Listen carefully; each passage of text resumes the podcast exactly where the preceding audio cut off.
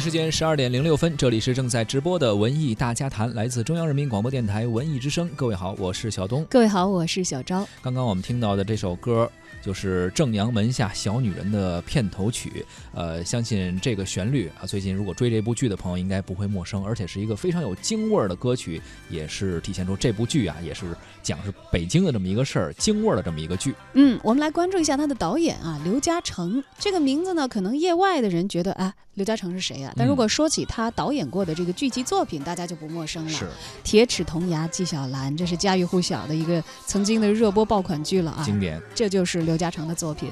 而今天我们要说的呢，是他最新的作品，就是这部正在热播的《正阳门下小女人》。从片头曲，大家可以明显的听出来，这是一个京味儿剧啊。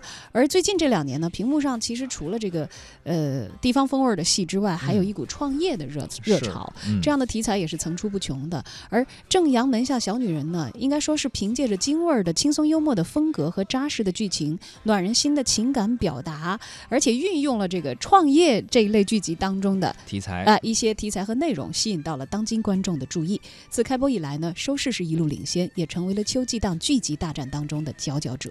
这部剧呢，没有启用任何的流量明星去出演，而阵容呢，全是我们心目中那些老戏骨。比如说啊，主演有谁啊？蒋雯丽、倪大红，还有田海蓉，都是实力派的演员。而配角呢，有雷克生，还有李光复，这些也都是老戏骨啊，在剧中甘当绿叶。而作为一代的一个年代剧啊，《正阳门下小女人》的剧情的时间跨度也是非常长，长达几十年。全剧呢以一个小酒馆几十年的变迁为线索，也是反映了老北京胡同里的一些生活印记和社会的百态。不知道您是否正在追这一部《正阳门下小女人》？收听节目的同时呢，也欢迎您发送对这部剧的看法到我们的文艺之声微信公众号，还有机会获得我们赠出的免费电影票。十一月十一号周日的十三点，百老汇影城北京东方广场店一号厅，文艺之声观影团包场电影《中国蓝盔》，并与主创沈浩进行一个映后的交流活动。现在就发送姓名加电话加上“中国蓝盔”四个字到文艺之声的微信公众号，就可以报名参与我们的观影团了。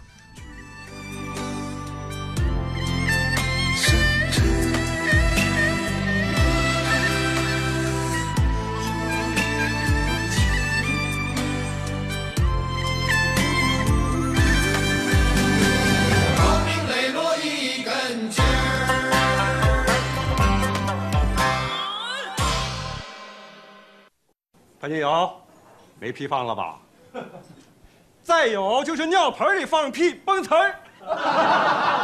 你这怎么说话呢？你这好了好了，大家伙都别吵了啊！来我这儿的都是客，我一小女人开店，大家伙呢不嫌弃我，捧我买卖，我心里高兴呢。哎，这话说的地道。地道也好，道的也罢，哈，大家伙来这喝酒呀，图的就是一个乐。我公公说了，小酒馆天下事，历朝历代都如此。就拿我们小酒馆来说吧，您别看它小啊，那日本鬼子进北平的时候，我公公二话没说就把它给关了。哎，没错，傅作义的部队来了，哎，这又重新开了，哎，你们说这国民党是怎么败的？平津战役是怎么打的？北平是怎么和平解放的？解放军下江南，过长江，收了海南岛，这全是咱们小酒馆的新鲜事儿啊，都是大家伙喝酒打牙祭的乐子呀。哎，咱北京人最喜欢什么？国家大事啊！对呀，喜欢国家大事儿啊。现在呀，这共产党领导的好了，大家伙能吃饱肚子了，手里的票子也不毛了，挣了点钱来喝点酒，这不算什么不光彩的事儿吧？是啊。大家我说说，我说的对吗？对就冲这掌柜的这嘴皮子这么利落，我喝出去了，再来二两。这片儿也给我带二两啊！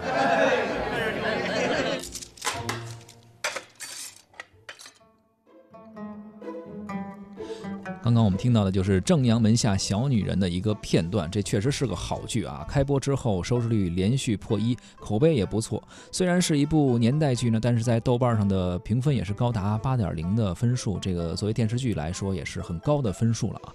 这部剧呢，以前门胡同里的一个小酒馆为切入点，讲述了女主人公从一九五五年到改革开放后的几十年间，带领身边的人创业致富，走向小康的故事。在导演刘嘉诚看来，这部剧的环境设定呢很有新意。他说，小酒馆的设定让他瞬间想起了茶馆儿，啊，他能够将形形色色的人聚到一个特定的公共区域，这些不同类型的人物共同的去面对各个历史节点发生的那些事件。因为不同的利益与诉求会表现出不同的状态和做法，从而产生戏剧的张力和冲突。这就是导演特别喜欢的，因为啊，能够展现很多东西，能够装进去各种各样的故事。呃，导演刘嘉诚自己本身就是北京人啊，嗯他也总结北京人说，北京的居民天生有一种诙谐，有些事儿啊处理方法不一样，比较正规的事情呢，到他那儿都可以转一个弯儿，换一个方向。很诙谐的自嘲呢，就把这事儿给解决了，可以化解很多的矛盾。而看过这部剧的人呢，也有很多都可以感受到这种北京人特有的风趣和幽默，而且很多的细节呢，也是普通人在生活当中真正可以经历得到的。刘嘉诚表示说，这些平凡的人、平凡的事儿啊，也是他最想通过这部剧集传达给观众的。呃我们通过一个女人的视角，经过了就是历经了将近四十年的创业和奋斗，就是由从浅从弱变强，变成一个从一个弱小的女人变成一个强大能够主宰自己命运的一个女强人。这段过程当中啊，带给人们从小人物身上看到大时代的发展，同时也通过最普通人的这种喜怒哀乐，展现了我们平凡人的这种呃诗情画意和幸福的生活。原来我们叫大千跟下小，嗯，就是一大一小，大是社会，小是个体。呃，那最后呢，就是因为也照顾了南方观众的一个这是一个欣赏习惯，就大家可能北京人管它叫大千门，呃，更多的外地人知道的是正阳门，那么改名叫正阳门下小女人，它是从以小见大来来展开的，就是北京人那种精气神没有变，还有要传达一种，就是因为我们现在社会发展的脚步太快，就是也是让人们反思一下，我们是否丢失了过去传统那种真诚啊，那种友善啊，那种坚强，那种我们刚才听到的呢是文艺大家谈对于导演刘嘉诚的采访啊，在确定演员的时候呢，刘嘉诚也坦言说，当时其实挺担心的，说到底该找一个什么样的演员来演徐慧珍这个女主角儿。是因为这个角色还比较重要，她是承前启后的，而且年代的跨度非常之大。你说你找一个年轻演员演前半段，后边再换一个演员，可，能化观众化这个老年的妆，有一不太容易接受。嗯，，对，所以说最后还是定了一个演员吧。呃，刘嘉诚也是敲定了，说不换人了，中间啊，就是蒋雯丽来演。呃，他觉得他的形象呢前后都能够兼顾到。呃，他们也沟通了一下对人物的理解，认为这个年龄不是障碍。我也没那么想，没那么想。你让你儿子闺女把你送到宾馆去找我去啊？你是有前科的，五八年人骗人给你开个玩笑，你非说人家调戏你，你们两口子讹了人二十块钱。六零年强子看上你小妹妹了，你嫌人家强子家穷，你敲了人家一辆牌子车，没给人办事儿，有没有这事儿啊？嘿，不是徐慧姐，什么意思？何时来我们家翻旧账来了啊？坐下。坐下不想谈过去，咱们就谈谈现在和将来，好吧？开条件吧。小谢打我了，就得赔我，该赔。反正这没亲事儿，我不认。是，我们不认。你说哈、你们两口子这一辈子就想发财，为什么发不了财呀、你们想过没有？因为你们为人不地道。你别跟我急，我对你们还是比较了解的，啊，这要是过去，我都不同意小夏能跟你儿子去处对象。但是自从我见了国强，你们真是有个好儿子。这国强真不错，我真没想到他能上大学还这么有出息，所以我就用了他呀，给他们俩搞了个旅游公司。哎，你说国强都那么大岁数了啊，为什么到现在还没成家立业？你看看你们家，这穷的叮当响，哪家的闺女愿意嫁过来呀？嫁过来住哪儿啊？我们家小夏能看上你们家国强，就算不错的了，别再挑三拣四的了。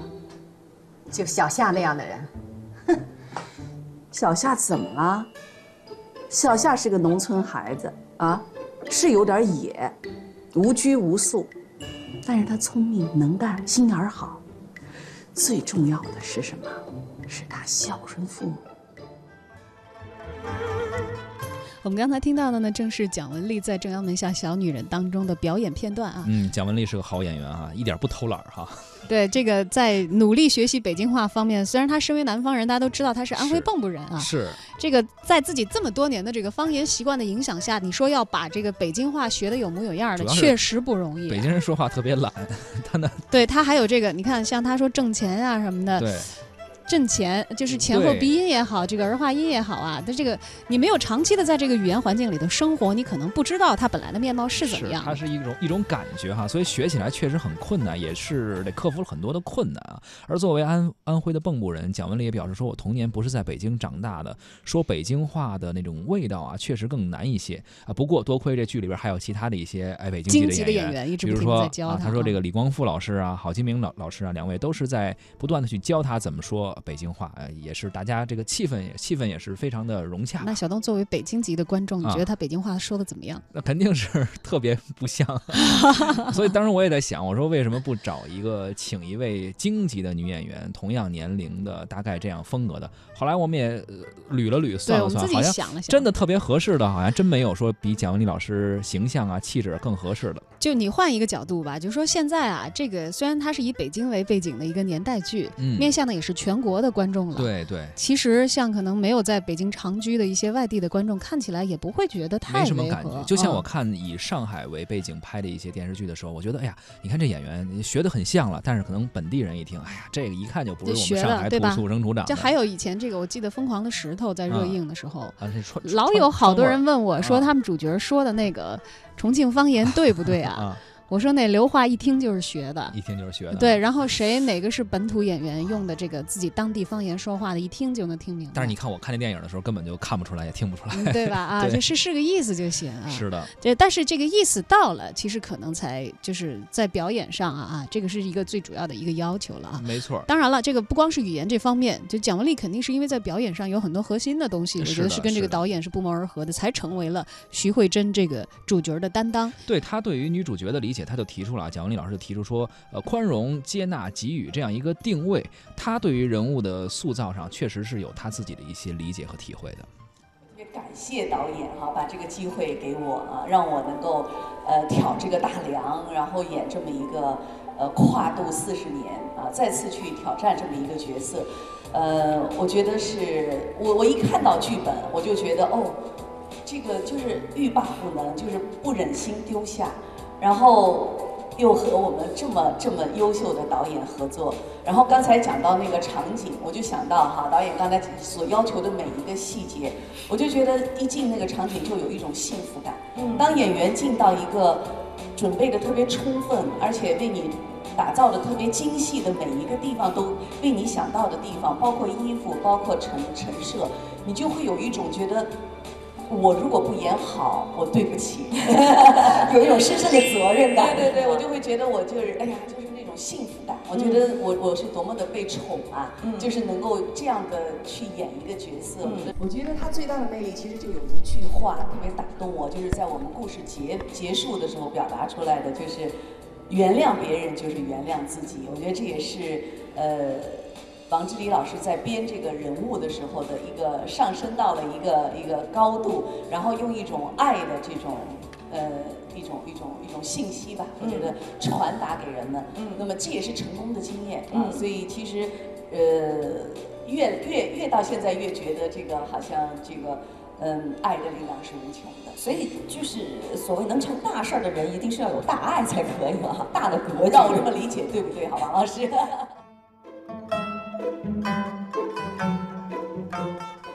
整部剧呢是通过徐慧珍这个角色啊，串联起五十年呃五十年代起一直到今天不同历史时期的一些社会变革，而蒋雯丽饰演的这个角色是一个典型的职场女强人的一个形象，非常的聪明聪慧，而且非常的坚韧，而也很能干啊。虽然经历了很多的风波和坎坷，但是他始终有一颗呃善良的心。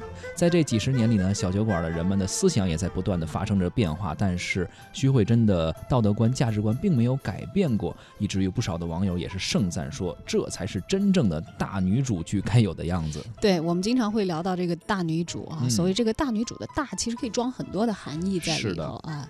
像刚才其实蒋丽老师所讲到，她塑造这个人物，她说你看她其实是一个心很宽的人，嗯你不能说他心大啊，他不是一个这个 粗枝大叶的人，但他一定是心很宽。就原谅了，善于原谅别人。对，他说你？你原谅了别人，其实就是原谅自己。哎，一看这角色，他不是一个纠结的人，也不是一钻牛角尖儿的人，要不然能办大事儿，是领着一帮人，是在这个改革的浪潮当中前进和致富呢，是吧？没错，而且很多网友也都提到了，比如这位我们的网友一二三，他说演演员都太有演技了，这个蒋雯丽啊，包括倪大红就更不用说了，呃，感动的我哭了好几次。看这个剧能学到很多的东西，包括说话的技巧啊，如何为人处事啊，还有善良大度的做人才是真的，真的非常建议大家去看一看。还有网友西西说说，其实难得在一部剧里看到老老实实说买卖的情况。嗯，他说我比较喜欢里头开酒馆的那些内容，讲价钱、谈生意的段落，因为在别的戏里啊，太少看到展示这种契约精神的戏了啊。是这部剧呢，年代的跨度呢非常大，呃很多演员都是要从二十岁演到老，这样很多观众啊说吐槽说，呃，导演是呃导演是多恨这个小鲜肉，说就没有用什么流量 小生啊换点年轻演员，中途换一下，哪怕换一下，到了年龄之后再换演员行不行呢？那导演表示说不希望在中间换演员。对，还有这位叫蜡烛的网友说：“我相信导演是有他考虑的，因为这个片子是一个年代剧，他的背景，我认为可能所谓的小鲜肉们是没有谁能演出那个年代感的。嗯，呃，非常能够明显的，这位网友说：说我能明显的看出导演在尽量的选那些贴近那个年代、有一定生活体验的演员。对，起码能够年龄年代上稍微近一些，有一些事儿你是经历过的啊啊，比如说刚才我们也提到了倪大红老师，他就觉得说，呃，可能让自己演一个岁数大一点的人，自己还好一些，但是说演年轻的时候，说二十多岁、三十多岁的时候，他觉得不太好驾驭，感觉有点难为情啊。为了缓解倪大红的压力呢，剧组呢几位演员还会调侃说，呃，你的出场设置就是这样，你显老，所以早二十年前 看着就这岁数，对？大点也没事儿。倪大红在剧中饰演的呢是这一个面无太多表情、比较木讷的这么一个人，但是呢内心通透啊。倪大红也坦言说，这个角色最吸引我的地方就是因为他不说话。嗯，对演员来说这也是挑战，因为难演的就是他不说话。是。这是一个接地气的小人物，我能够把他接地气这一点接在我自己身上，对我的创作来说呢，就已经是完成了对蔡全无这个角色的创作了。我们也来听听倪大红自己的说法。但是蔡全无开始和徐慧珍呢还是有距离的，包括去了他的小酒馆儿，呃，凳子都坐不了，没凳子坐，他只能找一旮旯儿蹲在那儿，然后呢靠徐慧珍赏点儿酒喝，哎，扛大个儿的嘛，吴伯伯。其实徐慧珍，徐慧珍呢，蔡全吴是崇拜的五体投地，对这样的女人，之间是不可能有有点仰望，不敢有那没有任何不敢有任何的想法。嗯，恰恰没想到走到了一起。生活中我话语不多，嗯，但是创造这个话语不多的这样的一个角色很难。嗯，难就难在因为他没话，不知道该怎么去表去现去表现他啊！你要一直在那儿呆板着不动。话特别少，的确不太好塑造一个角色。比如你一直去表达，一直去输出，可能我们很容易哎去了解这是怎样一个性格的人物。但是如果你不说话，像生活中也是一样，你的一个朋友他总是很沉默，你可能很难去了解他。那么塑造形象也是一样，台词儿越少啊，这个形象的气质啊越不好去表达。所以说，倪大红老师也说，哎呀，这个角色好像很很难去把握。好在演员呢不是通过咱们电波去传达内容的，要不然这不说话，人就不知道有没有你这人在了。对，是，其实我倪大红们直播间其实也有仨人是吧？有一个形象和角色对，李大红呢是给自己设计了一个动作来表现蔡全无。嗯他说给他设计了一个掰手指头的细节，嗯，说由年轻到老，他一直在玩自己的这个手。对吧但是但是有一些变化，就是哎说年轻的时候玩手的力度啊，感觉和岁数大了之后啊不一样。包括有一些情节的变化的时候，他这个手啊，还有一些其他的一些细节的表现，比如说里面那个女主角如果受了什么委屈了，倪大红老师的角色在玩手的过程中可能会稍微有点颤抖啊，这也表现出他一些内心内心的变变化，对，这就是演员自己对这个角色所下的一些功夫了。是的，，当然了，从正阳门下的男性视角一直转到。正阳门下小女人这样的女性情怀啊，嗯刘嘉诚呢也感慨说，中国女性的无私、善良和与生俱来的这个坚韧的劲头啊，很多男人是比不了的。是他们在内心的表达上其实会更加的细腻，也更精致，所以在表达上呢，他也更注重人物内心的变化，同时充分展现他们的思想意识坚强和细腻的一一面。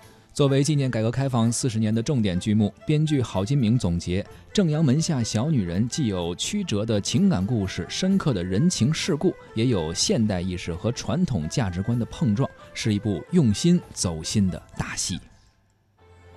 我看您跟居委会主任走了，我怕里边一个人，我就跳墙进来了，结果还哭着呢。我给他喝了点牛奶，还喝了点粥。你怎么不走小酒馆后门，怕别人说闲话？也是也不是，那门您不是给封上了吗？啊，这给忘了。哎，这小院钥匙给你一把，以后我要忙不过来，你就进来帮照应一下啊。女儿就是跟你不认生，听您吩咐。以后就不是听我吩咐了，是听范金友吩咐了。他搞不好，酒馆不是饭馆，就您能搞好。谁经营都一样，不就买点酒吗？哎，他们找你没有？找了，酒还让我进，就是钱给的比您少点不过没关系，只要天天有进项，这就是好事。你再帮我照看一下脸，我到前头去看看。去了您别生气，我生什么气啊？我不生气，不就一个范金友吗？能把我怎么